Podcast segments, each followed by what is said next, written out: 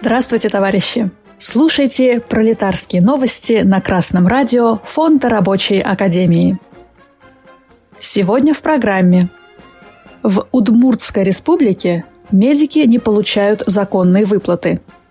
В Ульяновской области водители скорой помощи перерабатывают за нищенскую зарплату. В Свердловской области сотрудники скорой помощи начали итальянскую забастовку – Совсем недавно Красное радио Фонда Рабочей Академии рассказывало о проблемах скорой помощи в Чкаловске, Нижегородской области. И вот уже опять интернет-газеты пестрят заголовками о бедственном положении медицинских работников в небольших городах по всей России. Удмуртский новостной ресурс «Сусанин Ньюз» 2 февраля рассказал о проблемах в детском инфекционном отделении Глазовской межрайонной больницы на севере Удмуртской республики. Младший и средний медицинский персонал записали видеообращение к президенту России. Видео опубликовал оргсекретарь профсоюза медработников действия Александр Золотарев. Медсестры и санитарки пожаловались на низкие зарплаты, бездействие надзорных инстанций, отсутствие надбавок за работу с ковид-пациентами и отсутствие положенных специальных соцвыплат. Зарплата в расчете на одну ставку медицинской сестры составляет всего 19-20 тысяч рублей. Сейчас прокуратура уже проверяет Глазовскую межрайонную больницу на предмет нарушения трудовых прав работников. Также 2 февраля новостной сайт «Ульяновск» разместил репортаж о водителе скорой помощи Инзинской районной больницы в Ульяновской области. Водители обратились к губернатору области с просьбой увеличить зарплату. Сейчас их оклад около 8 тысяч рублей. Это меньше установленного в регионе минимального размера оплаты труда в 19 тысяч рублей в два с лишним раза. По норме на 10 тысяч человек населения должна быть одна бригада скорой помощи. В Инзинском районе около 30 тысяч человек, поэтому работает три бригады. Однако скорая помощь выезжает не только по вызовам. Она еще и перевозит больных в другие лечебные учреждения. Машины держат на улице, как и в Нижегородской области, поэтому они постоянно выходят из строя. По словам врачей той же больницы, у них зарплаты тоже такие низкие, что приходится брать переработки.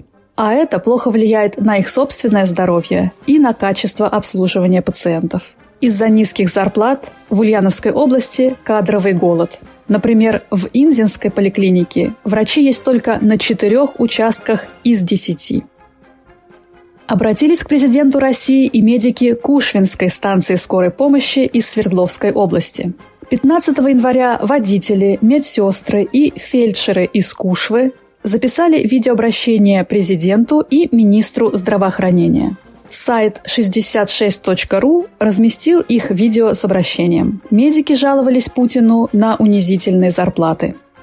Сотрудники скорой помощи потребовали увеличить количество выездных бригад до пяти, установить медработникам и водителям надбавку за стаж, компенсацию за ночные смены, ввести надбавку водителям за классность, обеспечить сотрудников летней и зимней спецодеждой, отремонтировать отделение скорой медицинской помощи и обустроить гаражи для машин.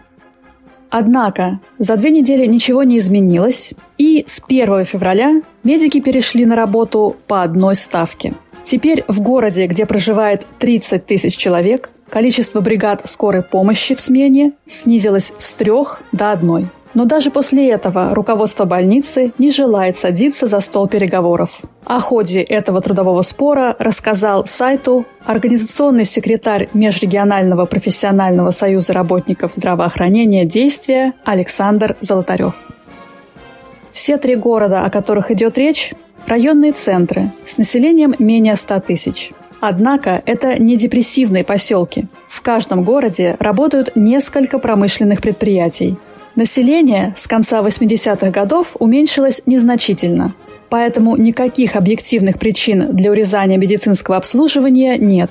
Однако в таких городах мы повсеместно видим одну и ту же картину.